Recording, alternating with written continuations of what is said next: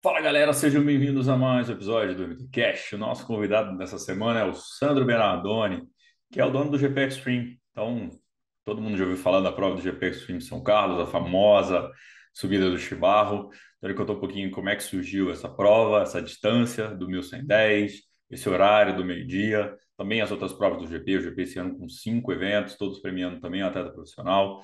Sandro contou aí também, está no triatlon desde 99, 2000 ali, como ele descobriu o triatlon, então já são 22 anos e contando aí, 22, 23 anos de triatlon. Contando, o Sandro era surfista, sempre empreendedor, como é que ele foi parar no negócio de, no business de organizar eventos.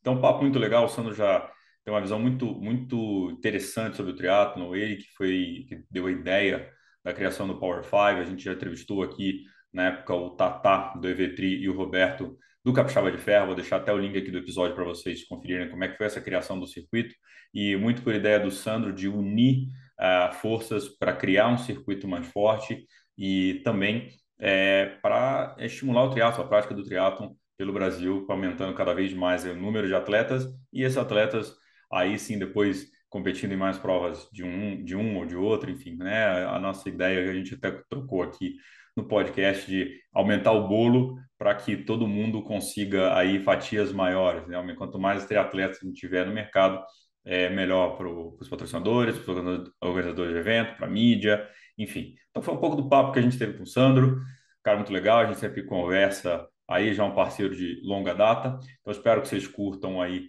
saber um pouquinho da história do teatro nacional que passa pela mão do Sandro. Então, citamos Igor Amorelli, o pai do Igor Amorelli, Oscar Galindes, enfim, tem um monte de coisa, não vou dar spoiler para vocês, não. Antes da gente seguir para o episódio, falar para vocês dos nossos dois patrocinadores. Pois é, bom, a Tri Design, você já sabe, já está com a gente aqui, já é o quarto episódio com a Tri Design, quarto ou quinto. Estou perdendo as contas aqui já, mas é um bom sinal.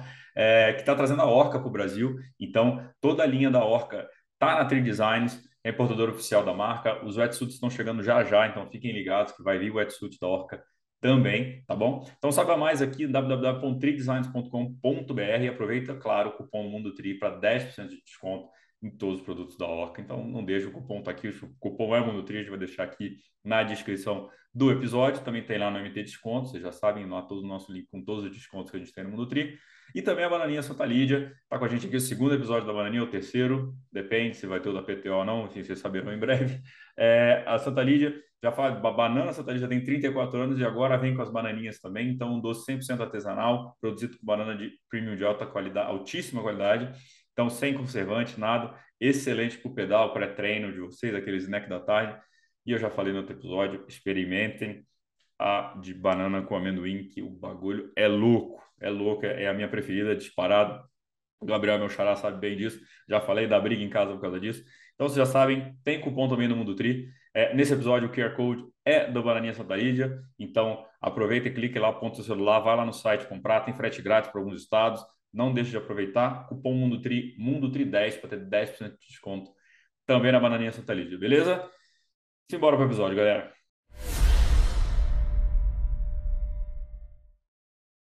Fala galera, sejam bem-vindos a mais um VTCast. Hoje com a gente aqui o dono do GP Extreme, Sandro Veradoni. Fala, Sandro, beleza? Ô, Gabriel, hoje é um privilégio estar aqui nesse podcast que a gente vem acompanhando, vem acompanhando a tua trajetória nesse novo trabalho, dando uma cara nova ao Mundo Tri, que já tem uma longa história. A gente acompanha desde o princípio, já esteve presente várias vezes e bem legal esse trabalho que você vem fazendo. É um privilégio estar aqui contigo e com a tua audiência. Ô, Sandrão, eu que agradeço. Vamos, eu já acompanho também você antes de ser do Mundo Tri, então já fui sofrendo nas tuas provas lá, a gente vai falar sobre isso. é, cara, vamos começar do começo, você já estava me contando umas coisas aqui offline. É, como é que foi teu começo, tua ligação com o esporte? Você falou que começou com, sul, com surf aqui, já estava me contando aqui algumas histórias. Como é que o Sandro foi parar no esporte? Conta um pouquinho aí desse começo da tua trajetória. Olha, eu tenho que começar lá em Curitibano, no centro-oeste de Santa Catarina. Quando eu era pequenininho, tinha uns 6, 7 anos, eh, na frente da minha casa, um dia eu pedi para a patrola, né, uma moto niveladora, fazer um campinho de futebol na frente da minha casa. E a partir dali eu organizei um campo de futebol. A gente na época era morava próximo a Curitiba, era curitibanos, mas era próximo a Curitiba e a gente tinha o Curitiba infantil lá na, na frente da minha casa. Depois disso, nesse mesmo campinho de futebol, a gente desmontava e montava as bicicletas, amarrava uns galhos atrás das bicicletas e fazia pistinha de bicicross, saltava em cima dos amigos. Enfim, sempre tive essa ligação é, de estar ativo. Tem uma cicatriz embaixo do meu queixo é, que foi Olha, mãe, eu aqui sem as mãos, não, quase sem os dentes, né? É, então, descendo uma ladeira de bicicleta. Essa, esse é uma das centenas de acidentes que eu sofri ao longo da minha vida é, praticando esporte. Tem uma cicatriz de 13 pontos nas costas da época que eu já tinha me mudado para Balneário Camboriú. É, fui surfar na praia em São Francisco, tinha virado surfista. Levei 13 pontos nas costas, cabia um dedo inteiro dentro do, da, perto do rim. Então, sem contar as tatuagens que o triatlon também me deixou. Na minha segunda prova de triatlon, em, em Jurerê, fui tirar a sapatilha, tinha uma lombada, estava é, com a mão esquerda, quando eu vi, eu já estava no chão, perdi um pedaço do meu do meu cotovelo esquerdo, um pedaço do meu pé ficou lá em Jurerê, então até tem muita história de esporte. Então, é, ciclismo, surf, skate, fiz pista de skate no quintal de casa, é, andei com o Davi Usadel, é, ajudei a fundação da Associação Norte Catarinense de Surf, quando a gente tinha o Teco Padarates, o Neco Padarates com 8, 10, 12 anos aí na... Enfim, uhum. a, a minha trajetória com surf, skate, e um dia assistindo televisão, acabei me envolvendo com triatlo. Estava assistindo o ESPN, é, logo depois estava casado, assisti uma prova é, do Ironman no Havaí, vi aquelas pessoas mais velhas chegando e disse, bom, se eles fazem isso, também faço, né?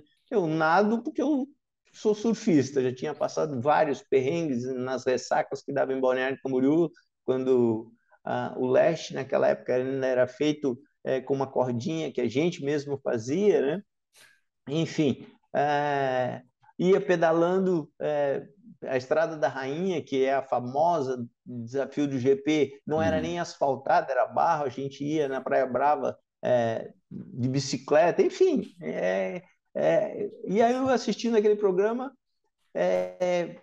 me informei, isso era final de 2000, 1999, 2000, é, me informei, soube que existia uma federação em Santa Catarina, liguei para a federação, aí um amigo meu que fez a travessia do Atlântico ao Pacífico pedalando, que é uma coisa bem legal da minha história, né? Tem o Race Across da América do Norte e nós fizemos hum. um Race Across da América do Sul. A gente saiu de Balneário Camboriú e foi até Antofagasta, no Chile. 3.168 quilômetros pedalando em 21 dias. Caramba. Entendeu? Então, minha ligação com o esporte tem um milhão de histórias para contar. O... Legal você falar essa coisa de, de, de, moleque, né? Que você. Hoje a gente não vê a molecada mais com tanto contato assim, né? Pelo visto, você dava dor de cabeça para tua mãe o tempo inteiro, né? Ficava. Não, não parava quieto. moleque, qualquer esporte, qualquer coisa pudesse ficar fora de casa lá brincando, ficava até, até cair o, o, o sol.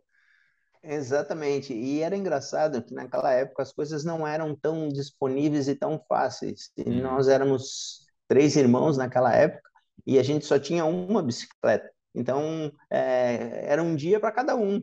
E tem uma história que o dia da minha, que era meu, era o aniversário da minha irmã e eu não emprestei a bicicleta para ela no aniversário. Ela fala disso até hoje, né? Então, só tinha uma bicicleta para andar. Eu ficava o dia inteiro, a tarde inteira, depois eu chegava da escola andando com aquela bicicleta para cima e para baixo.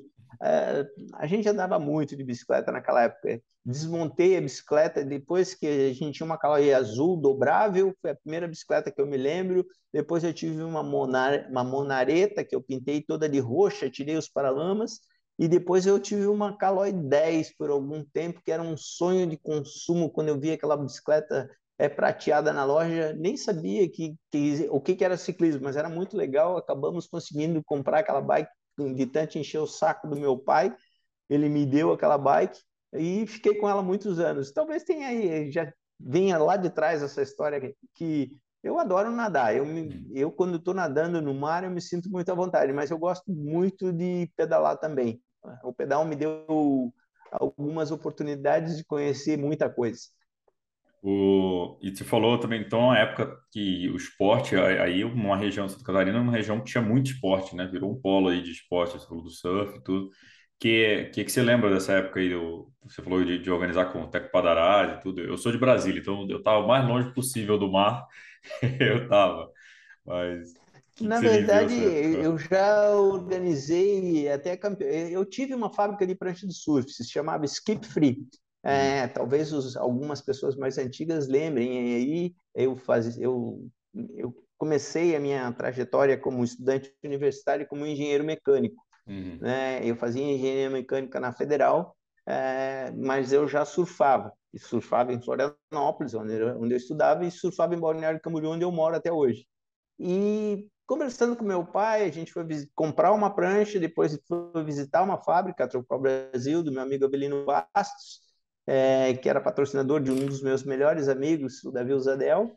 Vimos a fábrica, meu pai, a gente tinha, da época, talvez a minha história com engenharia mecânica seja da indústria que a gente tinha em Curitibanos, a gente tinha uma, uma empresa de pasta mecânica, que é o produto anterior da fabricação do papel, é, e eu vivia no meio daquelas caldeiras, daquelas máquinas, daqueles negócios, achava aquilo legal, aquele cheiro de óleo, solda, enfim.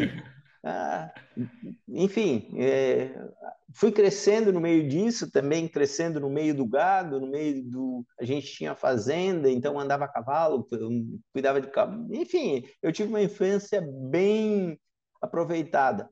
E visitando essa fábrica, achamos aquilo muito rudimentar, aí montamos nessa, nesse mesmo prédio que eu estou aqui, esse prédio já tem acho que uns 30, 40 anos, mas já sofreu acho que umas 10 reformas, já foi uma fábrica de prancha, já foi uma confecção, hoje é o escritório da SB5 Eventos, é o escritório dos meus filhos, um de arquitetura, aqui atrás um de advocacia, lá em cima um de engenharia mecatrônica, então à medida que o tempo vai passando, a gente vai se adaptando. É, e aí fundamos a fábrica de pranchas, Skip Free, fabriquei 1.536 pranchas, me lembro bem disso. Eu não era o shaper, eu uhum. era o dono da fábrica, mas pintava, laminava, lixava, enfim, mas não shapeava. Contratei vários shapers, enfim, tem uma história. E nisso a gente fundou, fiz alguns campeonatos de surf, é, organizei como naquela época a gente chegou a ter uns 180 uh, surfistas aqui em Balneário Camboriú num evento.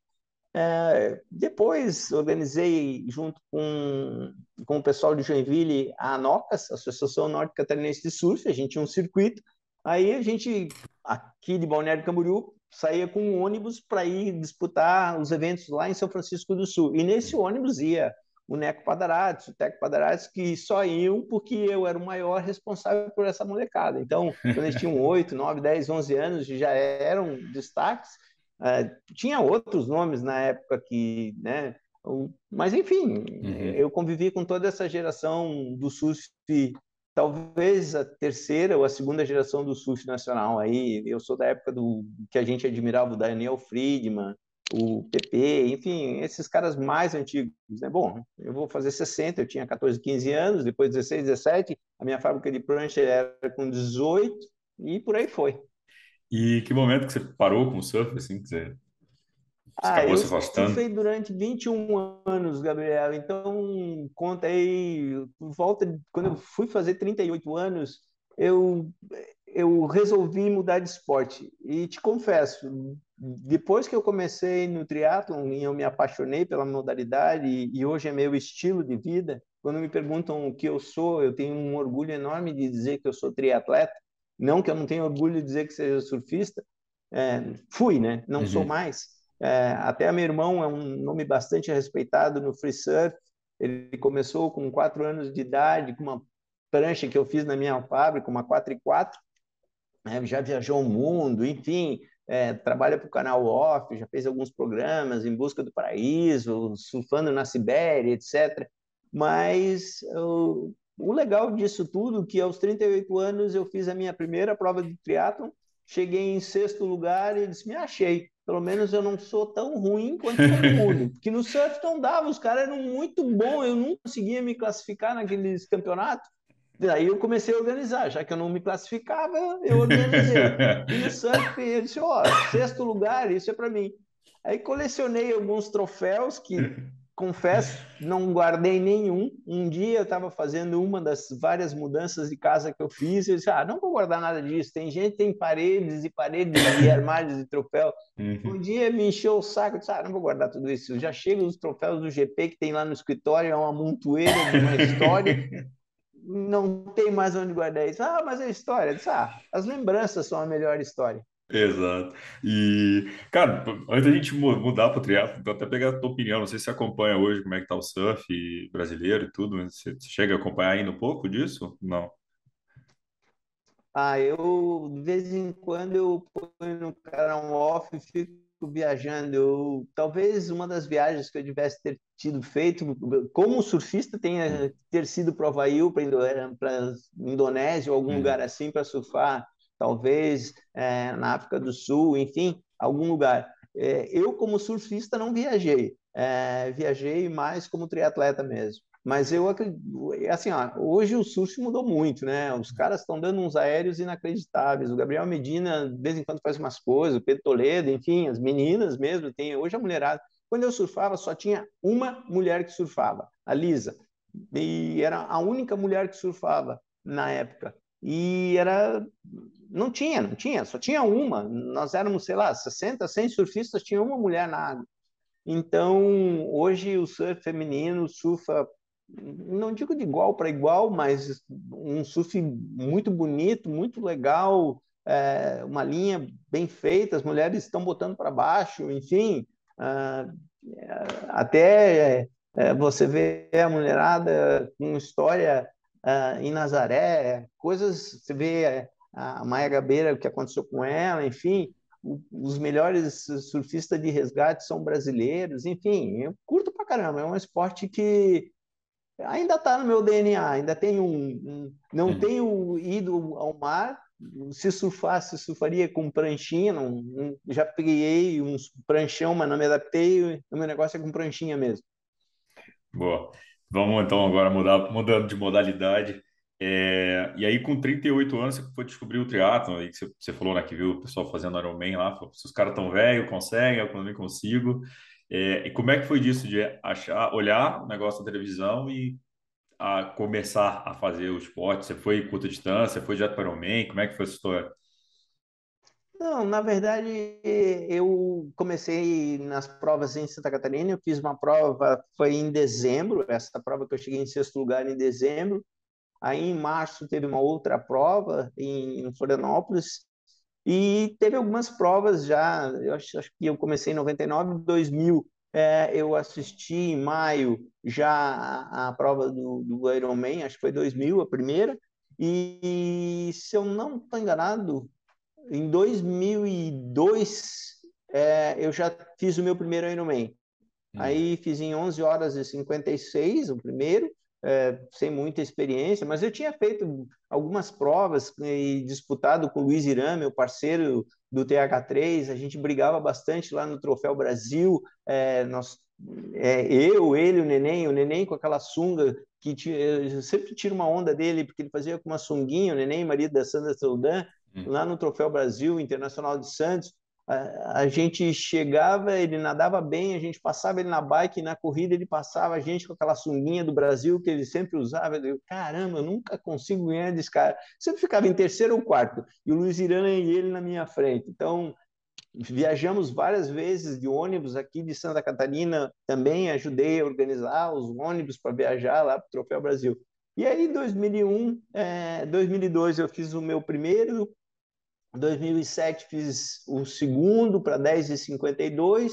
Aí em 2012 eu já era secretário de esportes, eu resolvi fazer de novo, aí sofri muito e eu penso que esse esporte me deu várias lições, né? O primeiro você descobre que você pode, o segundo você descobre que pode melhorar e o terceiro você descobre que não dá para brincar é, achando que você tem memória muscular e tudo mais. Não, tem prova longa, prova de endurance, se você não treina, pode ser meio, pode ser GP, pode ser um full, você vai sofrer. Prova curta você sofre na intensidade, prova longa você sofre mentalmente e fisicamente.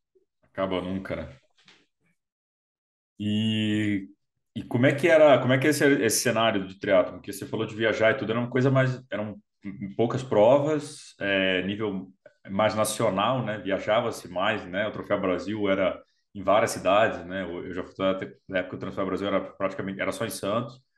É, como é que era essa cena do triatlo do ano 2000? É, era uma aventura, porque era o que a gente tinha. Então, a gente tinha duas ou três etapas em Santos, com o Núbio, né? É, começava com o Internacional de Santos, que normalmente era o primeiro ou segundo final de semana de fevereiro. Logo em, segundo, em seguida, em março, tinha uma prova que acontecia também em Santos. E depois, se não me engano, a gente ia para o Rio de Janeiro, teve uma prova em Niterói que eu participei. Eu nunca fui para Nova Lima, em Minas Gerais, que também tinha uma prova em Nova Lima, mas as outras provas a gente fazia o circuito todo do, do Troféu Brasil. E como todo mundo que é dessa época, que acompanhou e fazia o Troféu Brasil, é, era um tempo em que o triatlon era, era diferente, a gente tinha uma comunidade. É, a gente já comentou sobre isso em outros momentos, não era tanto rede social, era mais eh, rede de socialização, entendeu? É, a gente se socializava é, com os seus ídolos, né? Eu, enfim, a, a, gente tinha as referências. Tanto é que o GP a gente procura manter essas referências ativas é, no, nos eventos.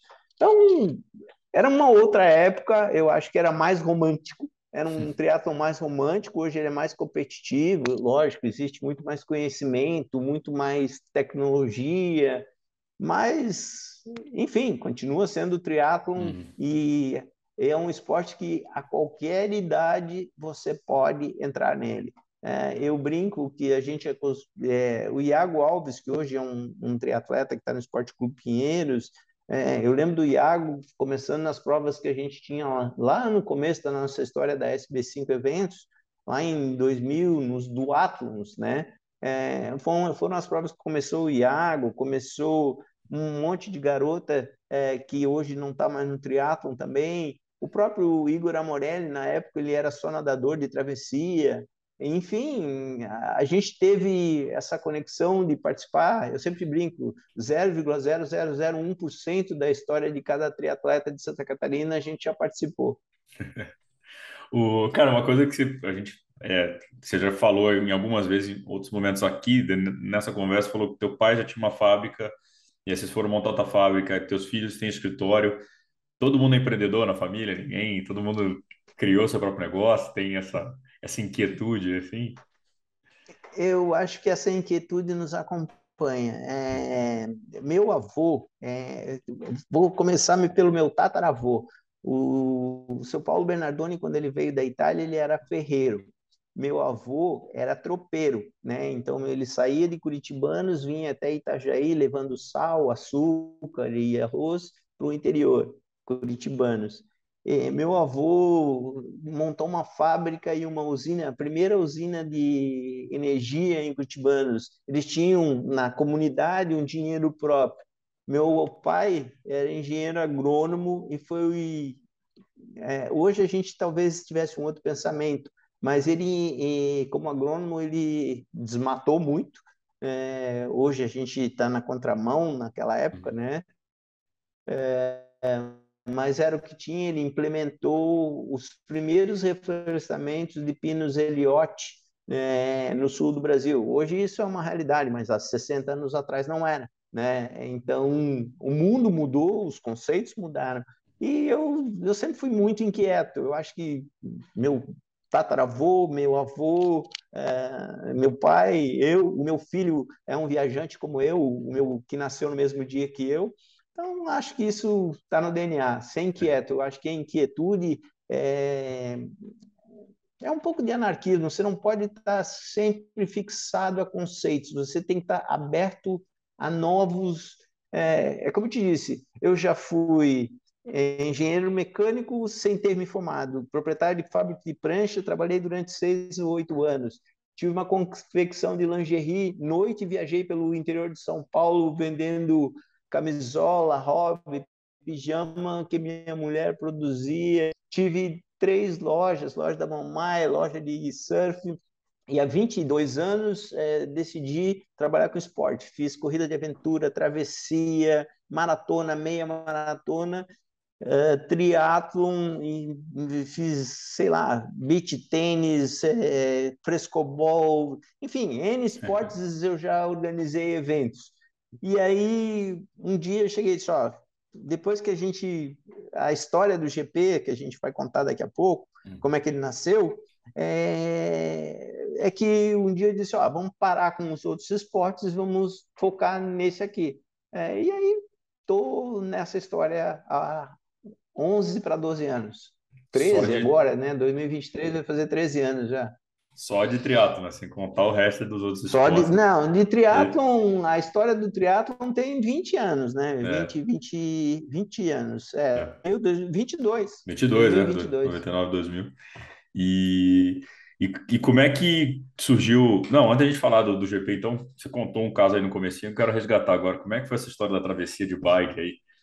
Vamos falar de você atleta ainda, que história, como é que surgiu essa ideia, como é que foi essa aventura aí? Logo que começou o Big Brother, a gente pensou em fazer um Big Brother de bicicleta. Na verdade, a ideia, quem teve não fui eu, era um parceiro meu, o Denis Pierre, é, que acabou não indo na viagem por N motivos. É, é essas coisas da vida que acontecem né? É, era um grupo totalmente diferente do que acabou viajando.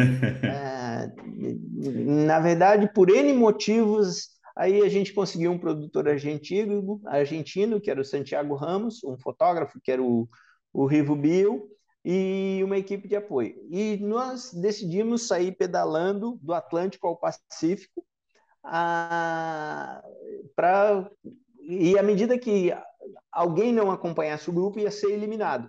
Mas logo no primeiro dia, o primeiro tinha que ser eliminado e ia ser eu, né? Mas enfim, isso eu conto em seguida. Mas aí nós reunimos um grupo, é, o Fábio da Flats, o, o, Fábio Luiz Tavares da Silva, né? Flats. Lembro. É, é. Fábio Luiz Tavares Silva Sports, né? Flats.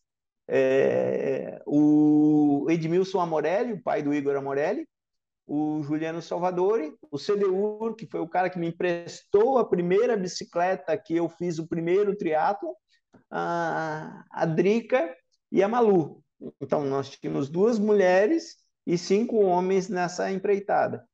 Eu consegui o apoio da Nissan, da Anasol, enfim, de algumas empresas, da Red Bull, uh, montamos uma equipe Existe um filme no YouTube que se chama Predadores de Distância, né? que foi um batismo meu. Né? Uhum. Qual que é a ideia do Predadores de Distância? Nós nos alimentávamos de cada quilômetro percorrido. Uhum. Essa é a ideia de ser predador, né? Predadores de distância. E a ideia era ter quatro predadores de distância. Um era do Atlântico Pacífico, o outro era do, do Marrocos ao Egito, né? que era é, acabou não saindo porque estourou a Primavera Árabe e, e, aí deu um problema, a produção não quis bancar o risco. O outro era Crossing Austrália, era do, do sul ao norte da Austrália, e o outro era da Sibéria à China. Essa era a ideia do Predadores, que era para virar uma, uma, série de programas, uhum. mas é como eu te digo, a vida é dinâmica, uhum. a gente vai entrando em outras jornadas e acaba não acontecendo. Mas o Predadores aconteceu. E tem muita história, a gente é, pedalou no deserto de Atacama, a 4.886 metros, é, fomos efetivamente pedalando de Balneário Camboriú até Antofagasta, no Chile. Então, quem quiser assistir o Predadores de Distância, tem lá, é, tem as nossas brigas. Era um Big Brother mesmo, porque 21 dias, olha, é, é, bem complicado. A gente tinha um médico que é muito amigo nosso, hoje ele está no Canadá, o André Schneider. O André que foi nos disciplinando aos poucos. Uh, enfim, é, nós saímos dia 3 de janeiro, teve momentos em que o asfalto estava tão quente é, que marcava o asfalto, a roda da bicicleta. É, a sola da sapatilha parecia que tinha um maçarico embaixo. Ao ah. mesmo tempo, a gente pegou menos 9 graus na Cordilheira dos Andes. Então, pô, é muito legal. É essas coisas que eu te digo que a bike, só ela. Esse quadro que está, quem está ouvindo não pode ver, mas atrás eu tenho um quadro com uhum. 1.200 fotos em miniatura da viagem aqui é, de mim. É muito legal. E quem não vê as fotos pode assistir o filme lá no YouTube, Predadores de Distância. Muito legal, muita história legal. Vou, vou pegar o link e vou deixar aqui no, no episódio para a galera assistir. E vou assistir também, que eu tô, agora fiquei curioso. Mas é.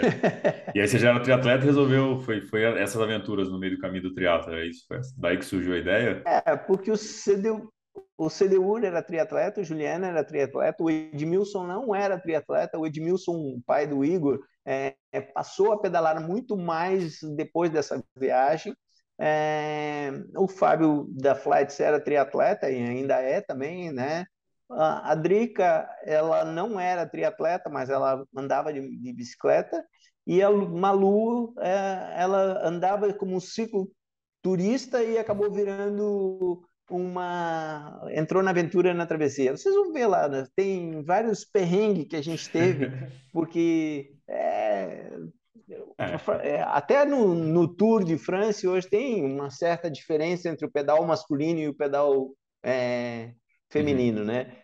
Só que a gente queria andar num ritmo, elas tinham um outro, enfim, isso tudo acaba dando um certo caldo na sopa que a gente tinha que enfrentar todos os dias. Mas você ainda tem agora pessoalmente. Como eu te disse, o que, que aconteceu? Hum. Como eu me envolvi muito na produção, em conseguir os patrocínios, em organizar as licenças, os uniformes, as bicicletas, etc, etc, eu fui o que menos treinei é, em conseguir é, produtor e tal. Aí chegou no primeiro dia da viagem, nos 80 quilômetros, me deu uma câimbra, que aparece no filme, que eu nunca tive uma câimbra daquela na minha vida até aquele momento. Né? Tive outra dessas quando eu fui fazer o TH3 sem treino para começar o Power 5, que é outra Vamos história da nossa já, vida.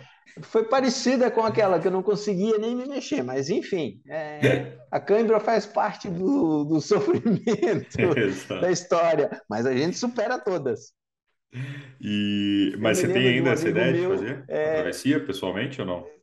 Uma dessas, é, dessas eu outras penso, três? Eu, eu penso em resgatar essa ideia, mas de uma outra forma mais, é, talvez, mais competitiva é, talvez fazer, como tem o Race Across the America, fazer hum. o Predador de Distância, talvez é, em equipes. Nós temos um grupo aqui que eu tenho certeza que né, talvez fizesse menos de 10 dias o que a gente fez em 21.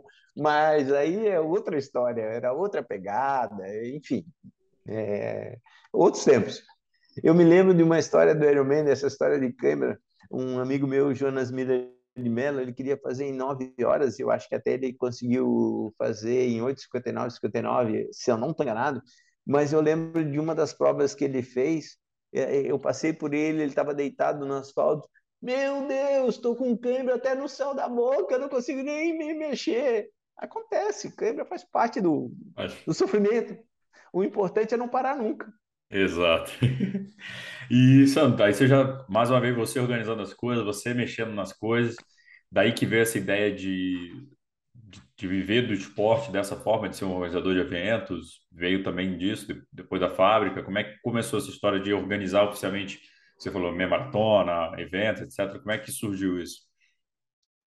É, quando eu fiz a minha primeira prova de triatlo em Santa Catarina, eu achei aquilo muito precário, muito feito de forma precária. Da mesma forma como eu tinha visto a fábrica de prancha, que eu achei que era tudo muito feito, uhum. sabe? Não tinha um... É, quem estuda engenharia é, otimiza as coisas, tem métodos e processos na cabeça o tempo todo, é muito analítico e gosta de fazer as coisas da maneira mais eficiente, da maneira mais eficaz.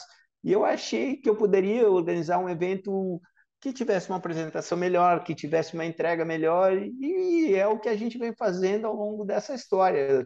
Eu, eu acredito que hoje é, nós tenhamos uma excelente entrega. Evidentemente, é, que eu acredito que com a volta ou com a chegada de alguns patrocínios, eu sempre digo, as pessoas dizem, cara, mas tal evento faz com uma infraestrutura, meu amigo, com dinheiro você faz qualquer coisa, faz até chover, né? Uhum. E a grande dificuldade de, de qualquer organizador de, de, corrida, de travessia ou de qualquer evento é ter quem dê suporte para você apresentar o evento.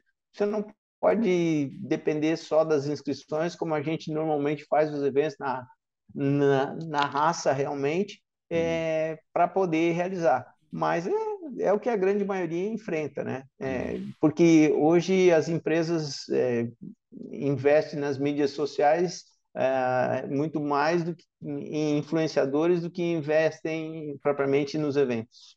Isso é uma dificuldade que a gente encontra. Mas dificuldade por dificuldade é 50%, não é 50% e sim é 50%. Então, vamos ficar com 50% que é positivo. É, bom, é legal você tocar nisso, porque perguntar isso, né? Como é que você vê, já que está tanto tempo em evento, o que, que você vê hoje de, do cenário disso, de captação de patrocínio, de valores de inscrições, etc. Mas que você acha que mudou? É, você falou das marcas estarem procurando mais redes sociais, às vezes menos evento. É, é, essa é uma dificuldade, mas assim, o que você vê do cenário hoje é, de provas, é, isso, né, de, de patrocínios, empresas, etc. Eu penso que a nossa cultura brasileira não é uma cultura do patrocínio, né? não é uma cultura é, na Europa nos Estados Unidos. Você vê que as empresas investem no patrocínio porque sabem que as marcas delas vão estar expostas, mesmo com mídias sociais, etc. Elas sabem que elas são parte fundamental da engrenagem. Aqui no nosso país o conceito é deixa eu resolver primeiro o meu, depois eu vou ver se dá certo. E se tem que cortar alguma coisa, as pessoas cortam primeiro no, no marketing. O marketing está no evento, né? E, ou investe no seu próprio marketing é, gastando menos. É, eu acredito que é mérito de quem consegue, né? dos empresários que conseguem. Admiro aqueles que tem sucesso, é, fica mais fácil é, você, com uma grande marca, é, prospectar é, patrocínio do que com uma marca alternativa como é o GP. Mas a gente está sempre fazendo uma entrega que eu acredito que nos, vai nos permitir que nós tenhamos aí novamente patrocinadores. Já tivemos, já deixamos de ter e voltaremos a ter, porque eu acredito no trabalho é, persistente que nós temos. E eu deixo aí o recado, os empresários que estão ouvindo esse podcast, as portas do GP estão abertas, por favor. Se você é triatleta, se você ama o triatlon, vamos investir no GP, no Mundo Tri, porque é necessário manter a engrenagem. Vocês só precisam colocar o lubrificante. É, é engraçado mesmo isso. Eu tenho, praticamente, atualmente conversando com empresas, a gente já conversou também algumas vezes offline, é, é disso, que as marcas têm esse ciclo, né? Eu estou há pouco tempo nisso, mas já tem sentido. Tem hora que não, agora é só influência. Daqui a pouco não, agora é só evento. Não, daqui a pouco é influência com evento. Não, daqui a pouco é, sei lá, astronauta. Aí daqui a pouco volta e é, é, é muito e é difícil, né? Porque assim, a marca tá lá surfando, às vezes mudou o chefe do marketing, chefe do marketing é uma coisa, o outro quer outra, o outro é surfista que é só surf, o outro é triatleta que é só triatleta, só triatlo. E só que o evento tá aí, né? E tipo, não posso, não, beleza, quando vocês forem voltar, me chama que eu, que eu volto, né? Fica, fica difícil você se planejar, né? É, na verdade, você tem que ter a garantia de uma continuidade. É, a gente tem sobrevivido com o GP basicamente em cima das nossas inscrições e o apoio de alguns secretários de esportes. Aí, o Edson Ferraz tem sido nosso parceiro ao longo de muitos anos em São Carlos, desde várias gestões. Ele foi secretário de esportes, hoje é vice-prefeito. É um cara que ajudou muito na história do GP. Uh, ah, o Chicão em Maceió, enfim, o, o prefeito de Penho, Aquiles Costa, sabe, quando você recebe o mínimo apoio da cidade, é, eu com a minha história de secretário de esportes, eu sempre tinha como base, a gente fez mundial de ciclismo, mundial de karatê, mundial de, de vôlei de praia, três circuitos Banco do Brasil, Red Bull, o que, que a gente sempre via? O, o, o esporte ele não tem é, situação climática. O evento está marcado com chuva, com sol, ele vai acontecer. Né? O esporte vai acontecer. E isso vai canalizar uma série de atividades. É o hoteleiro, é o dono de posto de gasolina, é o restaurante, é o transporte, é o, né, o transfer, é o avião, é o mecânico, é, sabe? O esporte movimenta uma cadeia muito grande. E quando a cidade tem essa percepção, é, o governo de Santa Catarina teve essa percepção quando trouxe é, o, o, Mundial de Surf na, na, época do Amin, logo depois trouxe também com a Amin o, o Ironman para Santa Catarina. Eu sempre digo, o Ironman é o que é no Brasil, muito graças a Santa Catarina. Santa Catarina investiu muito dinheiro é, apoiando a realização tanto dos eventos, lógico, muito mérito do, do, do CEO da empresa, em manter o trabalho. Uhum. É, mas se não houvesse os aportes financeiros vultosos que, que Santa Catarina teve, talvez essa história não fosse assim. É, então, é, isso hoje ele consegue transferir o que ele recebeu em Santa Catarina, em Maceió, em Brasília, em Fortaleza, em São Paulo, Rio de Janeiro, consegue o aporte. E esse, e esse aporte municipal acaba trazendo o aporte empresarial né? Já que uhum. tem o apoio do Estado, do município, o aporte daí das grandes empresas, de uma empresa de grande porte, vem junto. Então é isso que a gente tem trabalhado, né? Desistir jamais. Isso é, a, é a regra número um do triatleta, né? Caminhe, uhum. mas cruze a linha de chegada, né? Exato. Até explicar para o pessoal, né? É, como é que funciona essa engrenagem, né? Que tem muitas cidades, dependendo do tamanho do evento, que pagam para que o evento venha justamente, né, por causa dessa engrenagem que move, né, que você falou, né, que vai ganhar como como turismo, com né, hotel, é, restaurante, tudo isso isso volta, né, para o município, né, ou, ou para para a cidade, né? Essa, essa é o investimento que, que o secretário faz, né, de, de esporte. Sem contar que o investimento da cidade fica na cidade, porque você vai contratar o som da cidade, vai contratar as tendas, as grades, os staffs, a hidratação, o gelo, as frutas, a água. Então, é tudo da cidade. Você usa o dinheiro da cidade para movimentar a economia da cidade e trazer mais recursos para dentro da cidade. Então, assim, ó, é, você, o, a tua equipe de cronometragem vai ficar num hotel da cidade que vai comer no restaurante da cidade. A tua equipe que vem de montagem vai ficar num hotel. Né? Então, todo mundo acaba gerando receita para o município. O município, vamos supor, investe 500 e recebe é, 10 vezes mais, 5 milhões, né? Vamos supor. Uhum. Claro, porque quanto maior o número de atletas, quanto mais bem montado e mais bem estruturado o evento, maior vai ser o retorno que ele vai dar, sem sombra de dúvida. Essa é uma, né, ver aí o investimento, é, fazendo um, um, um, comparativo, são é, coisas bem distintas, mas você vê o investimento que o Rock in Rio faz e quanto isso vai deixar na cidade do Rio de Janeiro, uhum. né? São milhões investidos em artistas, em cenário, em estrutura, mas isso representa para o Rio de Janeiro quanto? Né? Quantos milhares de pessoas deixando recursos na cidade? Enfim, e, e a cadeia tá, são as pessoas que estão montando o som, a iluminação, o palco. Dizem que a quinta profissão mais estressante é a de produtor de evento, né? de organizador de evento porque você lida com um todo, né? É que nem o bombeiro que apaga incêndio, o policial que prende bandido, né? A gente tem que estar tá com, imagina lá um, show, é, como eu estive no show do Queen é, e fui atropelado por um cavalo no Rock in Rio, tem mais essa história na minha vida. É, é, não, história não falta. Imagina o que foi para o Roberto Medina, né? É, produzir o primeiro Rock in Rio e agora o Rock in Rio de 2022, 35 anos depois eu estarei lá, espero que não, não encontre nenhum cavalo é, na entrada da, das coletas dessa vez. O, não, legal, legal para explicar isso para a galera, que o pessoal às vezes não, não imagina e forma alguma assim tem dinheiro público envolvido, tem, mas é, é isso, é um investimento que investimento para dentro, né?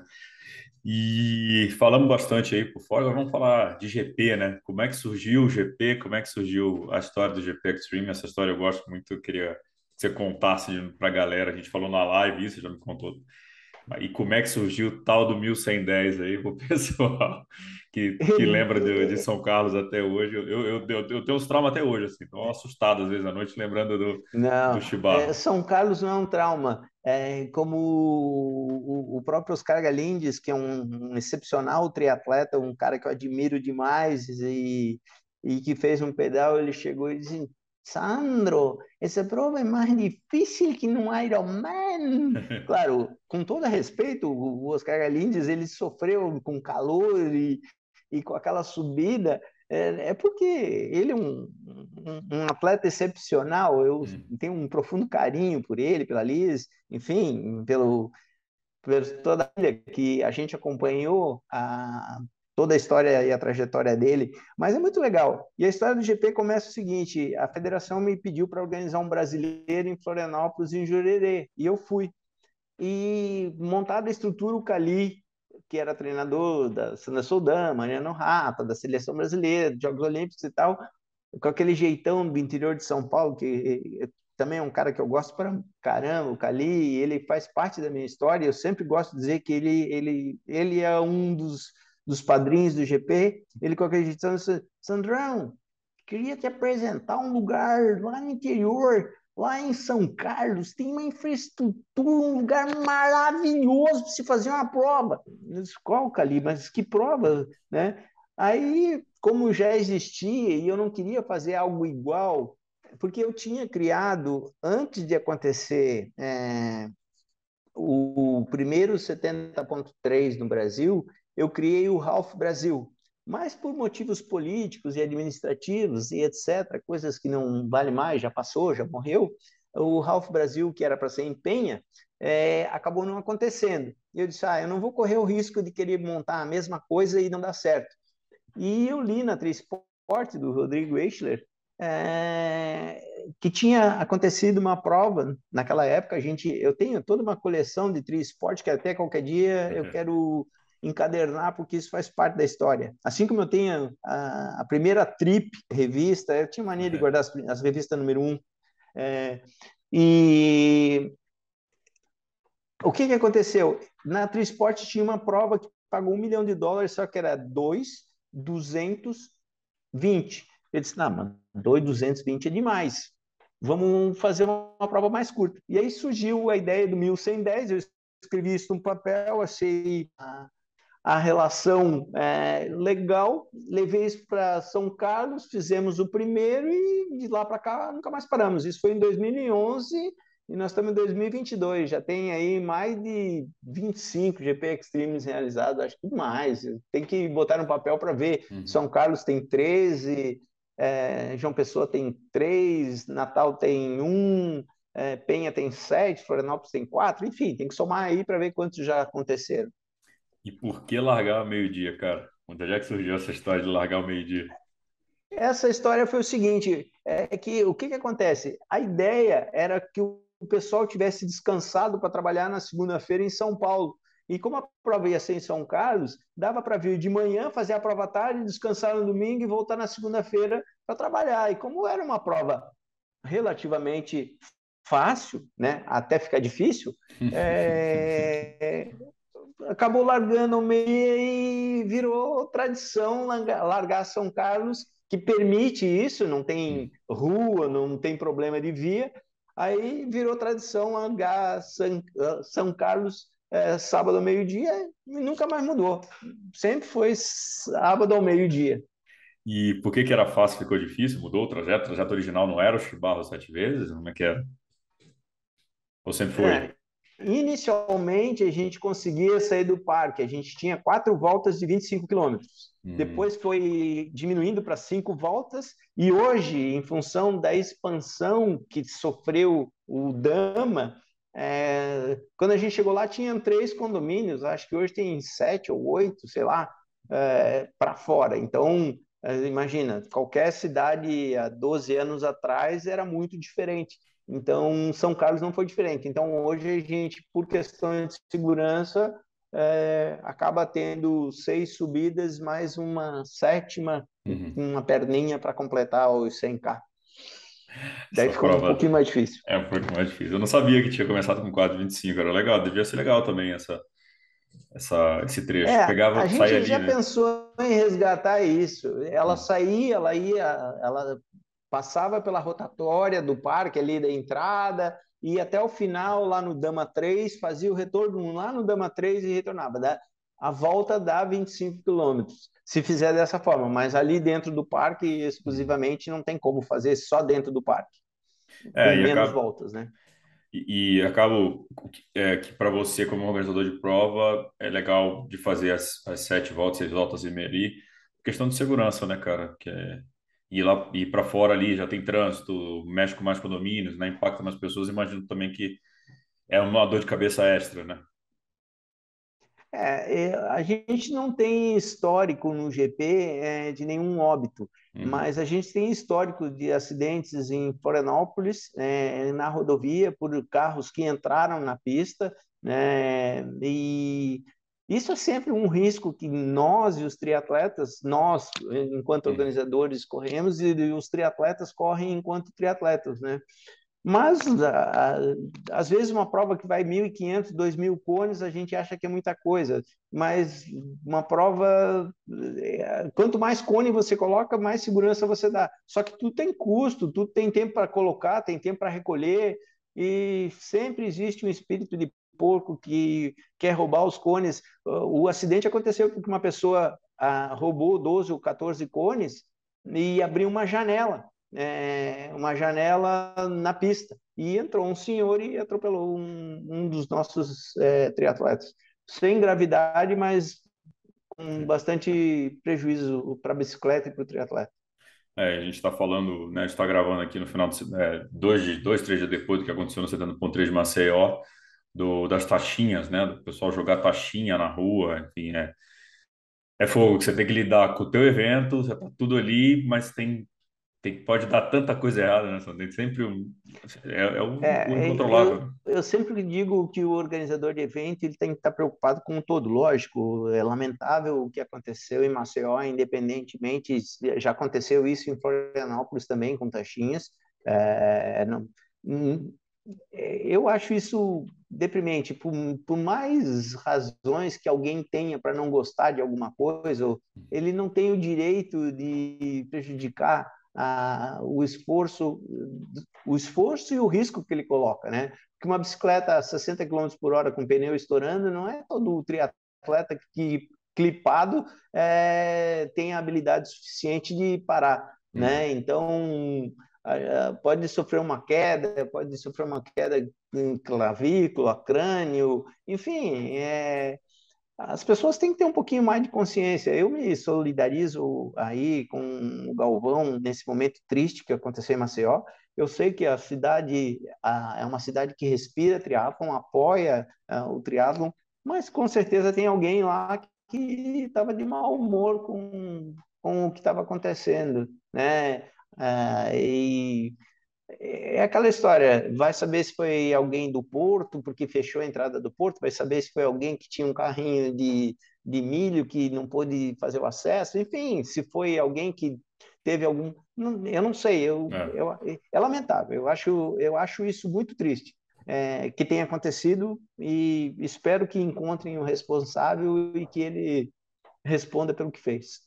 É, é, é, viver sociedade, né? Viver em sociedade é isso, né? Você tem hora que tem uma semana que o lugar onde você vai correr está fechado porque tem a prova de corrida, às vezes você vai correr num lugar e você tá, tá é, outra pessoa queria estar tá fazendo lá e você, e você tá lá no lugar, enfim. Viver em sociedade é isso, é todo mundo abrir mão um pouquinho para que a, a, coisa aconteça para todo mundo, né? Mas é, é, é, é difícil. Contei, acho que as pessoas cara, ficam cada vez mais. Só, eu moro em São Paulo, no tanto de evento de corrida que tem em São Paulo, na marginal, e os caras querem passar por cima, estão putos. Oh, os caras estão fechando a rua, não sei o quê. Tanto que prova que larga 5 e meia, 5 40 da manhã, para 11 horas tem que estar tá liberado, senão Paulista.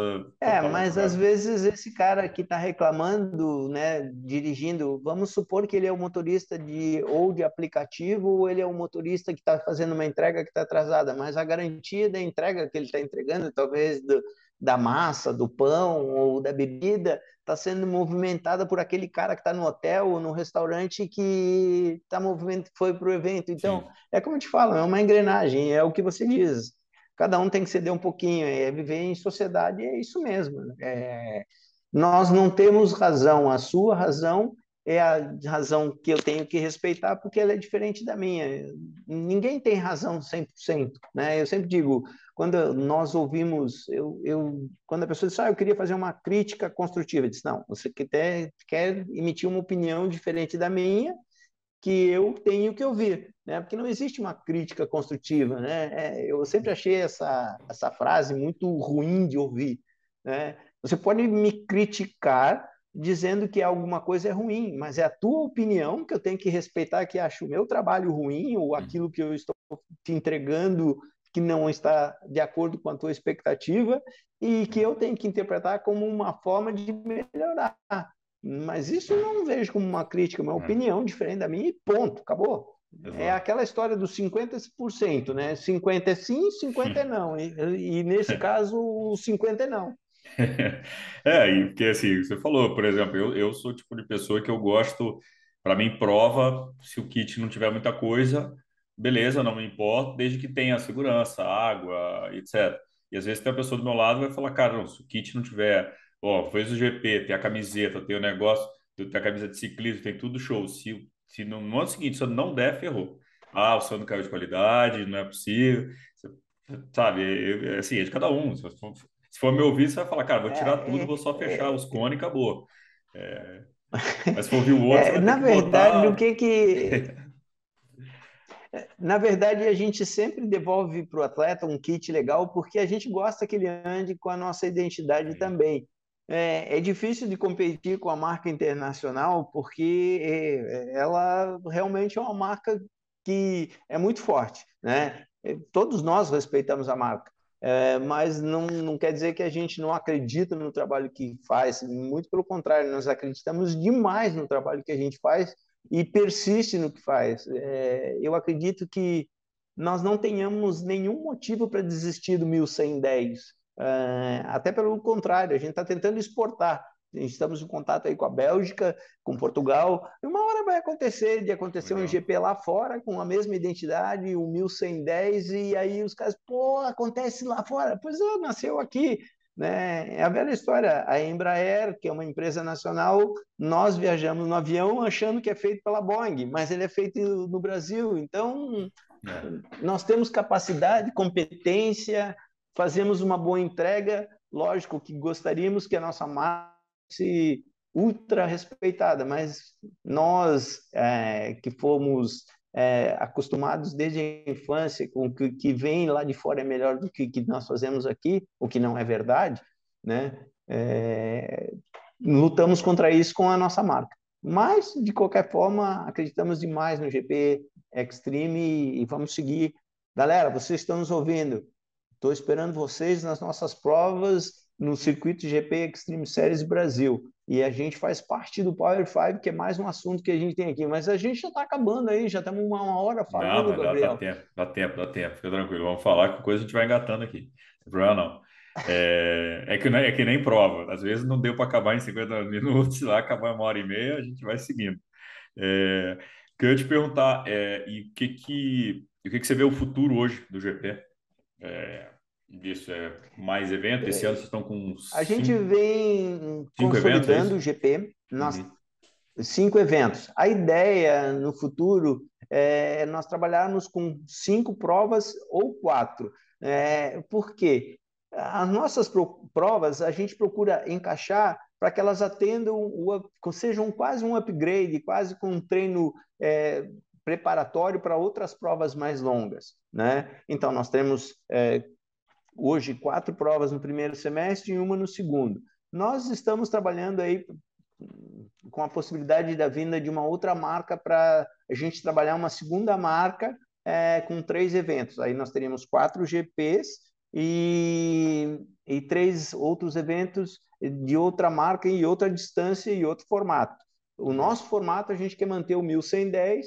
Esse, as nossas provas principais são Penha, São Carlos e Florianópolis, é, Brasília e Maceió, nós ainda tem, temos que fazer alguns ajustes de data, é, uhum. são provas que a gente tem que encaixar melhor no calendário é, para que elas tenham um, uma entrega melhor do que, não pelo que elas são, mas a, a, prova ela tem que. Nós temos uma oferta muito grande de produtos hoje, né? Nós temos o TH3, o EV3, o Capixaba de Ferro, o Ostriatlon, o Blue Series, o, enfim, é, o, são marcas nacionais, são eventos bem montados, são muitas entregas e nós não somos concorrentes, um alimenta o outro, né? Sim. Porque o cara não vai fazer todo ano o GP Extreme São Carlos, mas ele pode fazer Brasília, ele pode fazer Maceió, ao mesmo tempo ele pode fazer o TH3, ele pode fazer o 111, pode fazer o Capixaba, nós todos, um alimenta, e todos alimentam a prova full, uhum. é, que é o grande desejo de todo mundo, né? Ou no Capixaba,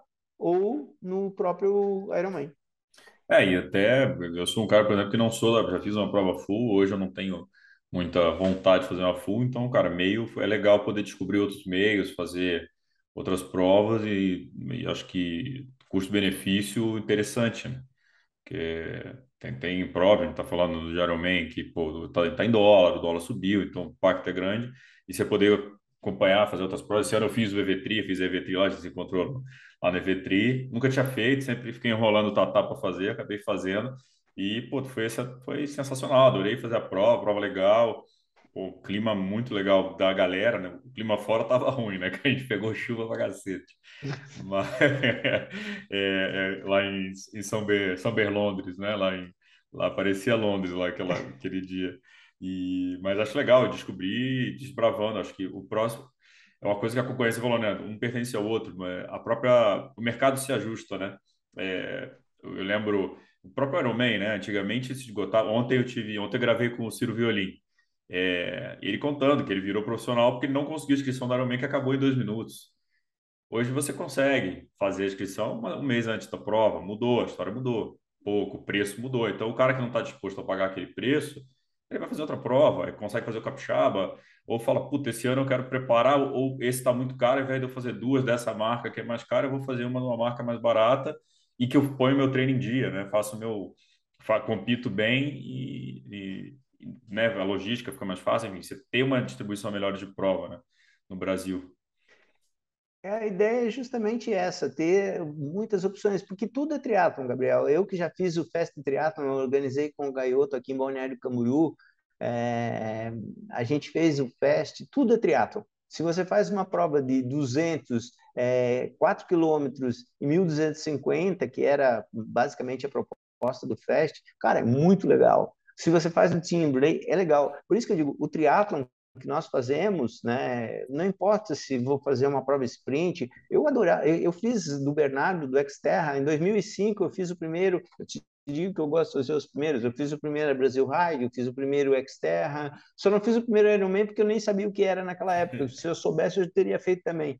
É, mas assim, é, é tudo triatlon. Eu Exato. fui fazer um Xterra na, na, na, Amazônia, fui fazer um Xterra em Maui. É, essa é também é uma história. Eu fui a Maui e não peguei uma onda, nadei, evidentemente, mas não estava do lado de Jaws e fui olhar o mar e tal, mas eu não, não surfei. O cara tinha prancha em casa onde a gente estava morando lá no, naqueles 10 dias que ficamos em Maui mas eu fui lá para fazer a prova do Xterra e aquilo lá foi demais. Então, é, é, é tudo triatlo, enfim, é triatlo. É, pode ser a prova de cross. É, tem uma história muito legal que eu fiz. A gente organizar o X-Trial aqui, é, era uma prova paralela ao Xterra, né? Era o X-Trial da nossa associação e a Soledad Almar, enfim, a Maria Soledad, que hoje tem com o Ezequiel uh, o Exact Team lá em uhum. Niterói.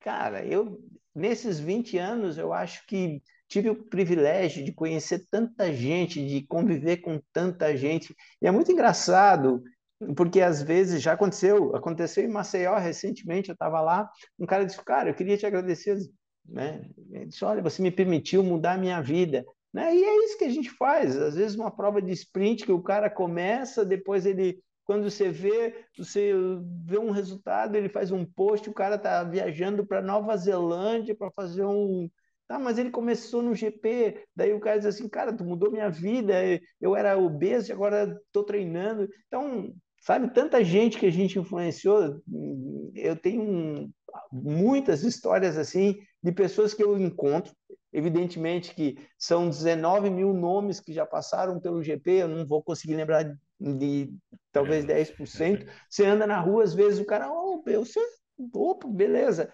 É, eu peço desculpa para vocês porque que estão me ouvindo. Eu não consigo lembrar o nome de todo mundo, mas pode ter certeza, todos vocês fazem parte das células que movimentam a minha mente, meu corpo e minha alma. É, são a minha energia, o meu combustível, cada um de vocês. Por isso que eu faço questão, quando posso, quando está tudo redondinho, está no check-in, eu vou cumprimentar um por um e desejar boa prova. Isso eu faço questão. Se tudo tiver encaixado e a prova tiver certinha, eu vou lá desejar uma boa prova para cada um, porque eu gostaria de que alguém desejasse e se for o organizador do evento, mais ainda, entendeu? É, lógico que 500 pessoas dá trabalho, mas é, é uma energia que você recebe, é um sorriso, é um abraço, sabe? o entregar o troféu é só um detalhe. É, a, entregar a medalha é mais gostoso, é, porque daí é para todo mundo.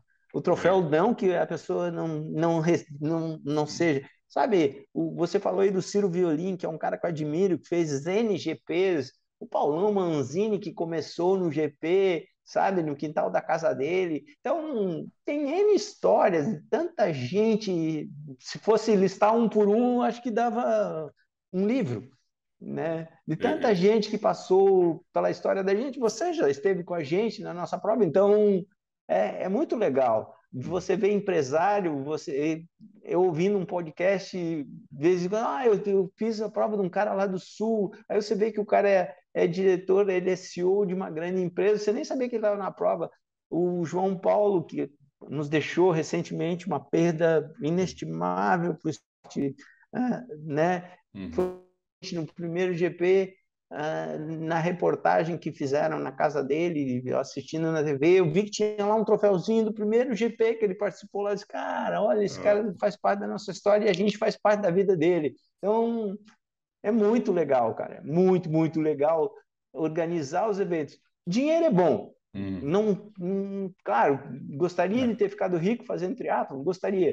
Não fiquei. Dá para viver bem, dá para viver bem, dá para viajar, dá para, sabe, formei meus três filhos, vivo bem, mas infelizmente não foi o que me deixou rico. e, eu te perguntar aí, você falou aí, tem vontade de escrever um livro, fazer um podcast, alguma coisa para contar um pouco dessas histórias ou não? Eu tenho, o livro já tem até nome, é O Segredo do S, né? Porque eu sempre digo que as coisas boas, muitas coisas boas começam com S, começar pelo sucesso o segredo, né, hum. daquilo que você guarda, a saúde, a sabedoria, o próprio sexo, né, o sono, hum. muitas coisas boas na vida da gente começam com essa. Então, eu fui fazer uma palestra uma vez, ah, o que você quer falar? Eu não sabia o que eu ia falar numa palestra, numa faculdade. Eu disse, gente, vou falar sobre o segredo do S. E esse é o livro que um dia ainda vou escrever. É, árvore eu já plantei, é, livro eu ainda não escrevi, Filhos eu já coloquei no mundo, já viajei por muitos países, pretendo viajar muito. E, Gabriel, vivo todos os dias como se fosse o último. É... Porque eu não sei se amanhã, quando eu sair para pedalar, ou para correr, ou para nadar, ou eu vou acordar. Então, fazer o bem sem importar a quem, é... entregando o melhor de mim o tempo todo e procurando ser honesto e correto, está valendo. Entendeu? É isso que vale. Dinheiro, quando a gente morre, eu perdi meu pai. É sempre duro de falar isso. Mas é, quando eu perdi, eu vi que dinheiro não é tudo. Sabe? É, então, fazer o bem e ter amigos e passar as coisas boas para as pessoas é, foi a, a, maior lição que ele me deu. Sabe? Ser honesto, ser correto, é o que vale tudo. Desculpe aí vocês, ah, ouvintes, mas falar do meu pai é sempre muito emocionante. Eu perdi, perdi meu pai também tem dois anos e pouco, e é, é isso também. Do, é, É a mesma coisa, vi uma pessoa que trabalhava, trabalhava, pôde curtir pouco, é, e morreu, teve um câncer com 60 anos de idade. Então, em um ano, meu pai foi de me visitar na, na gringa, primeira vez que viajou para fora do Brasil.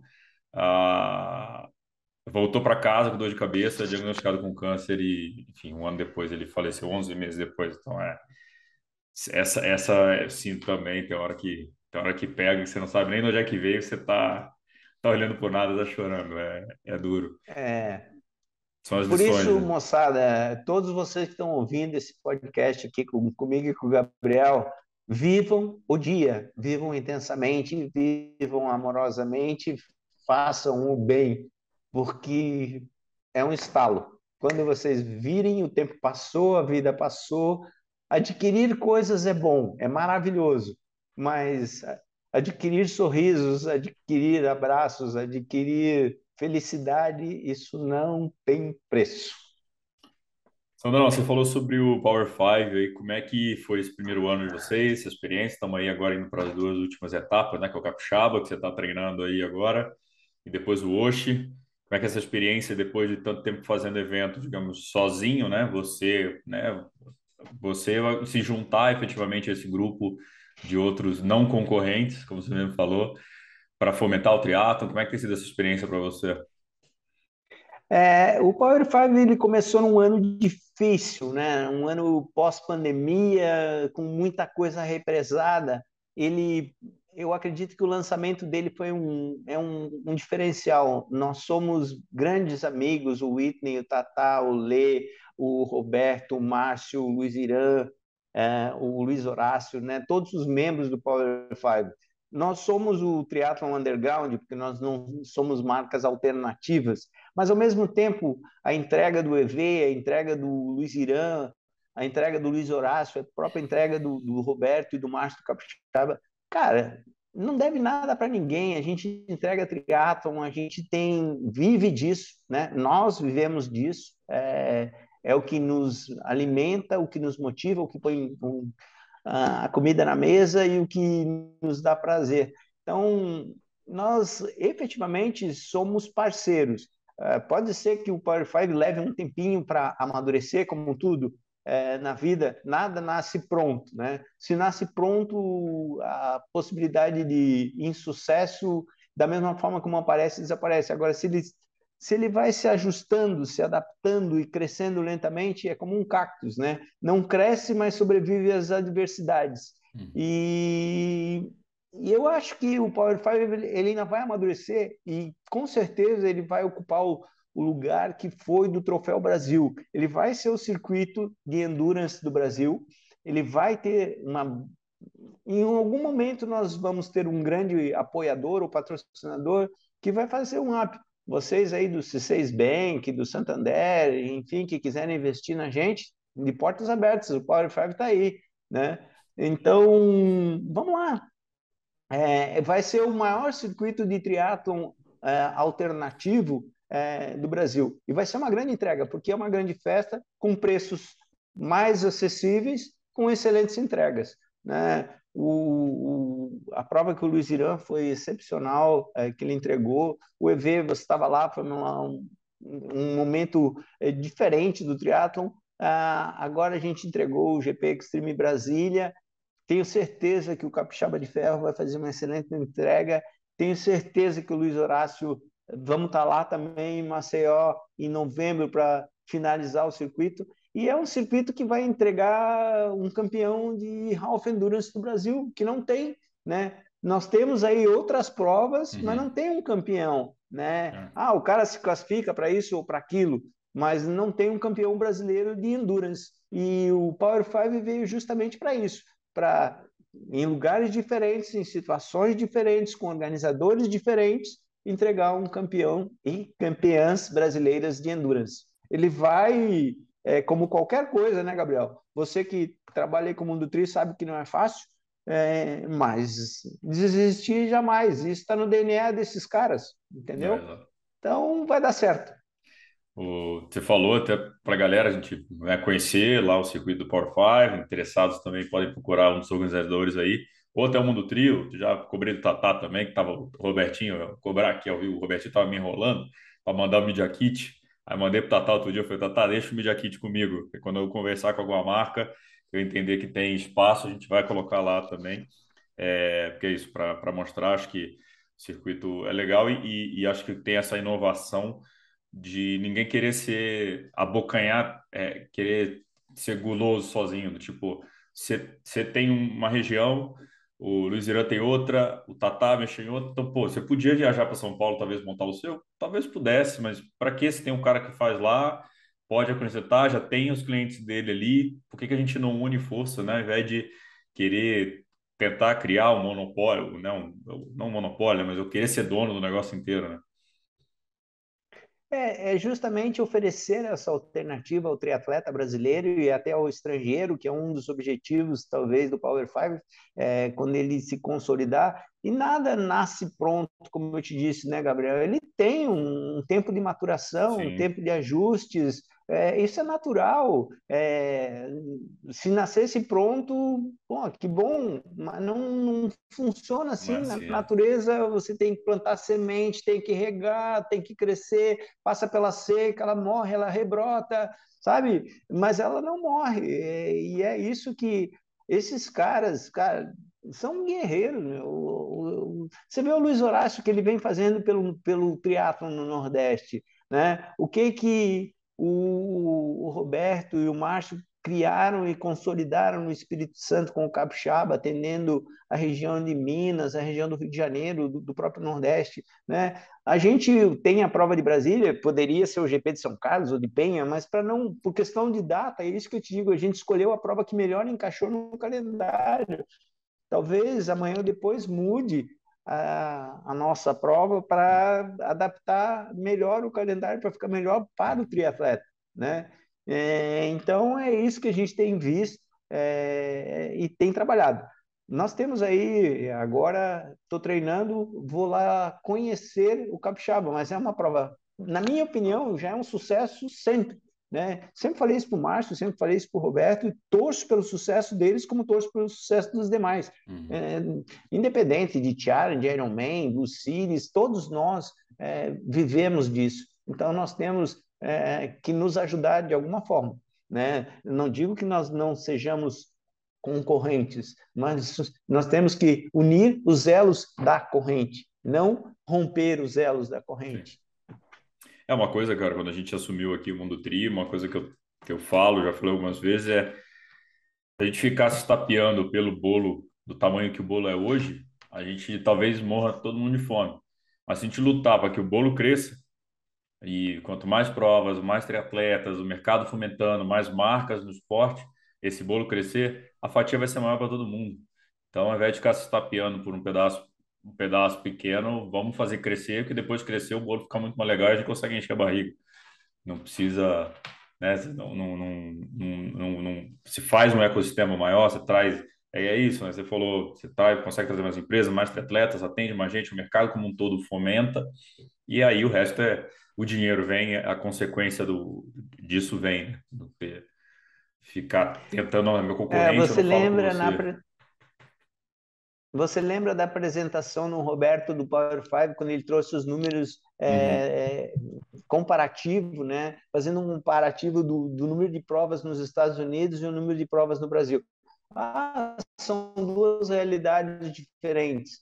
A realidade diferente é que é, se tiver mais oferta, tem mais consumo, quer seja de bike, de roupa, de gel, é, de provas, de tudo. Então, assim, ter mais ofertas é, de diferentes é, tipos, né? Diferentes entregas. Ah, tem a prova que custa 500 dólares, tem a prova que custa 300 dólares, tem a que prova que custa 200, tem aqui que custa 100. Mas tem cliente para todos os tipos e esse cara vai chegar a ser, vai escalar até ele chegar onde ele quer, né? Então, é esse é o nosso objetivo. E quando o Power 5 tiver consolidado e ele vai estar, nós vamos ter os campeões brasileiros. Isso vai fazer toda a diferença, né? Você poder dizer assim, olha, eu sou o campeão brasileiro de Half Endurance da minha categoria, da 60 mais. Putz, que legal, cara. Né? É. É, é sinal que você conseguiu atingir um objetivo. não, eu, eu entendo que o Power 5 tem essa missão e ele vai cumprir essa missão. Não, show de bola. Legal, bom, bom ouvir isso. E você que é um do. Você que teve a ideia, né? Você que é o idealizador do, disso, mas é, eu concordo com você. É o primeiro ano do ano esquisitaço, todo mundo com inscrição represada, todo mundo com medo de fazer inscrição, né? Acho que até o começo do ano tava aquele negócio, cara, não vamos escrever de novo, que vão cancelar de novo, eu vou ficar sem prova, então até tomar aquela confiança do consumidor mudar, né? É, enfim, teremos com certeza uma segunda edição ainda melhor do, do Power 5 e, e aí vai, o sucesso vem. E, Sandrão, é, tem uma pergunta que eu deixo para o final, essa vai ser complicada para você, porque é, pela quantidade de esportes que você praticou, mas qual a melhor lição que você acha que o esporte te deu, cara? A disciplina a disciplina. O esporte é disciplina. Se você quer ser bom em alguma coisa, qualquer coisa, qualquer coisa, você tem que ter disciplina. É, se você quer ser bom aluno, você tem que estudar. Se você quer ser bom em línguas, você tem que praticar. Se você quer ser triatleta é, e ser um triatleta de rendimento, você tem que ter disciplina.